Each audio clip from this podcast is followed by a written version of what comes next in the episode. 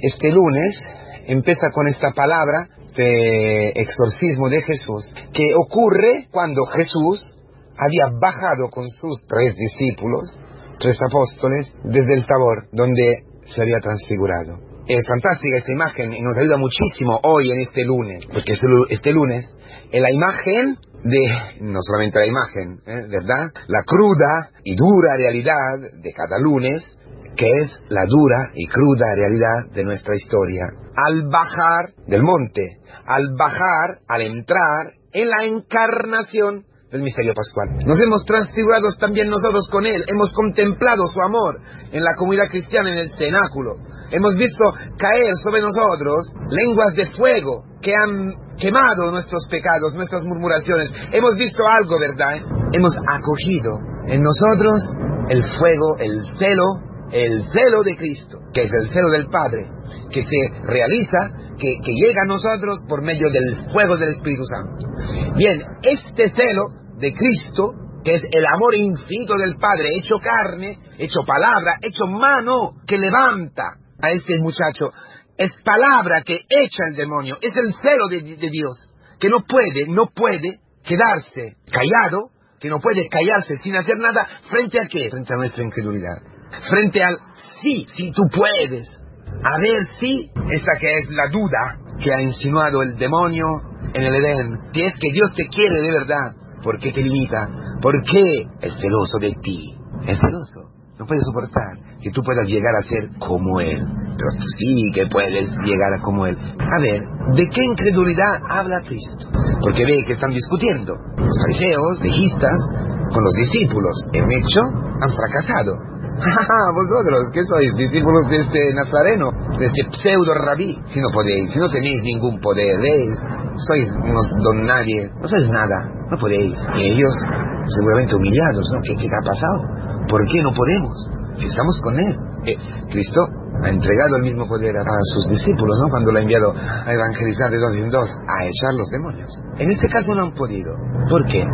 Quizás se han apoyado en sí mismos, en sus capacidades, de imitar a Cristo. El ambiente ha sido muy importante, porque el ambiente donde nosotros estamos es muy, muy importante. El ambiente que, que crea tu hijo, por ejemplo, que crea tu mujer, que crea tu marido. El ambiente donde tú estás. ¿Cómo te relacionas tú con el ambiente donde estás? ¿Cómo te relacionas con este lunes? Dejas que el lunes, con las tareas, con lo que tienes que hacer, el trabajo, el estudio, eh, las relaciones, las preocupaciones, el agobio, el dinero que, te falta siempre, la salud, los análisis, eh, la suegra, no sé. Era domingo y hoy es otra, otra vez solo, porque tus hijos te han dejado. Dejas que el ambiente, la historia te coma, llegue a ti como una ola en que tú, intentando de enfrentarte a ella, estás sacudido por, por el agua, a ver, te ahogas dentro de la historia, tú estás llamado a ser cristiano, estás caminando en la iglesia para llegar a ser cristiano. El cristiano aprende con Cristo a bajar del monte, a encarnarse, Cristo ha bajado del cielo, exactamente como ha bajado del monte. Tabor se ha encarnado. ¿Y cómo se ha, cómo se ha encarnado? Por medio del Espíritu Santo en el seno de la Virgen María. De la misma manera, baja del, del, monte con los discípulos, los más íntimos. Ellos no habían intentado echar el demonio, estaban con Cristo. Entonces estamos hablando de alguien que no había ¿eh? entrado en la intimidad con Cristo. Entonces, un cristiano entra en la realidad, se encarna, baja en la historia desde la contemplación, desde la experiencia de Dios que se hace en la comunidad cristiana, en el cenáculo, en la intimidad, por medio del Espíritu Santo. Cuando dice esta clase de demonios se echan solamente con la oración, y en otras partes dice con el ayuno, quiere decir que hay un combate que se vive y se empieza en la comunidad cristiana, en la oración personal y en la oración con los hermanos, en la intimidad con Cristo, en la fe, en el crecimiento hasta la estatura adulta de la fe, hasta la maturidad, maturidad de la fe. Eso se hace caminando en la iniciación cristiana, eh, estando en las celebraciones. Porque Jesucristo, frente a la discusión, al diálogo, donde se había metido el demonio, con su sí, insinuando la duda, el ambiente. Jesucristo qué dice? generación incrédula y pervertida, generación sin fe. ¿Hasta cuándo estaré con vosotros? Es fuerte, es duro. Nosotros somos una generación sin fe, porque nuestra madre, en la carne, nos ha engendrado en el pecado, en la incredulidad. Por eso está el Padre, el Padre que habla con Cristo, el Padre en la carne, porque es el seme que ha engendrado en la madre a este muchacho. Ese es el fruto del amor humano de, de los padres. Sin la fe, el hombre es sordo y mudo. Y ocurre todo lo que describe el Evangelio. Tiene un espíritu que no le deja hablar, o sea, que lo tiene solo, en la soledad. Los padres tienen que saber bien que engendran a sus hijos en esta forma. En el pecado me ha concebido mi madre. Y aunque estamos bautizados, tenemos heridas. El padre, la madre, que no hablaba, pero estaba allí, seguramente, ¿no? Y dice, no le deja hablar. Y cuando lo agarra, le tira al suelo, echa estumarajos, rechina los dientes, la ira, la violencia, la maldicencia. Esto es no hablar. Esto es no escuchar y no hablar. Quien no habla es normalmente un mudo, es también sordo. No puede oír la palabra de Dios. Ah, oye la palabra del demonio, en que está engendrado. Y claro, rechinar de dientes, violencia, envidia, ira, imposibilidad de, entrar en la realidad, en, entrar en la historia. Pero eso es el combate de todos los días. Interesantísimo. Esto le ocurre desde pequeño. Claro, porque ¿qué hemos aprendido nosotros? En la carne. Un hijo también, nuestro hijo.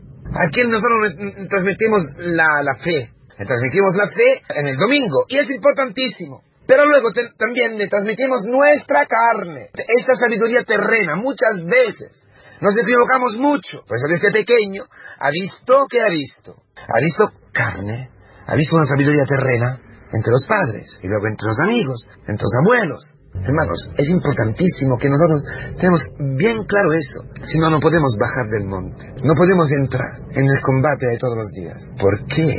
Si tu hijo se echa en el fuego, o en el agua para matarse, Judas, ¿os acordáis? Tienes que saber por qué. Tienes que saber qué espíritu lo está eh, atacando. Tienes que saberlo. Es importante. Tienes que tener discernimiento. Y para tener discernimiento, tú tienes que tener una sabiduría diferente. La sabiduría de la cruz es la que puede echar a los demonios. La que tiene el poder de echar a los demonios. Y que puede y tiene poder con el demonio. Porque la cruz que hace el exorcismo. Por eso tenemos que ser generados de nuevo. Cuando habla de oración y ayuno, está hablando del camino, está hablando del, útero de la iglesia. Tú has engendrado tu hijo en la carne para morir, la vida biológica. Tu hijo necesita otro útero, otra madre, que es la iglesia, que es el camino, que es donde tú y yo estamos mamando la misericordia de Dios. Estamos recibiendo esa sabiduría. En esa sabiduría de la cruz, que es la sabiduría de Cristo, que es Cristo mismo, Él nos exorciza. Él echa los demonios todos los días, a través de la palabra, a través de, los sacramentos, a través de la comunión con los hermanos, de los pasos, a través de los catequistas. Él echa el demonio de nosotros. Y dice que cuando lo ha echado, el, chaval este parecía muerto. No solamente parecía, era muerto. El hombre viejo había muerto. Ese es el paso fundamental, dejar muerto el hombre viejo. Y esto no es sin sufrimientos, hermanos. Pero te digo una cosa, si tu hijo sufre, si tu marido está sufriendo, si tú estás sufriendo, es porque es el hombre viejo que está sufriendo. Y este hombre viejo tiene que morir. No te asustes, no te pongas histérico, no te pongas histérica, no te pongas neurótica contigo misma o con los demás. Es que el hombre viejo tiene que morir.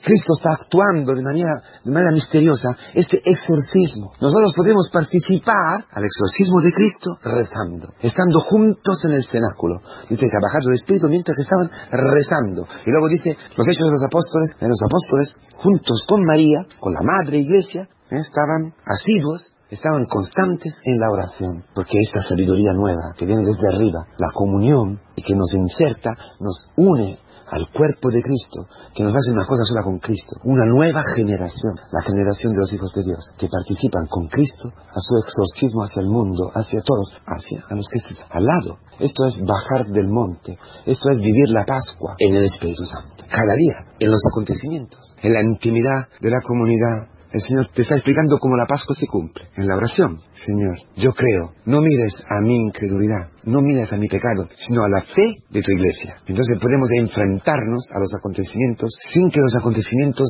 nos coman, apoyándonos en Cristo.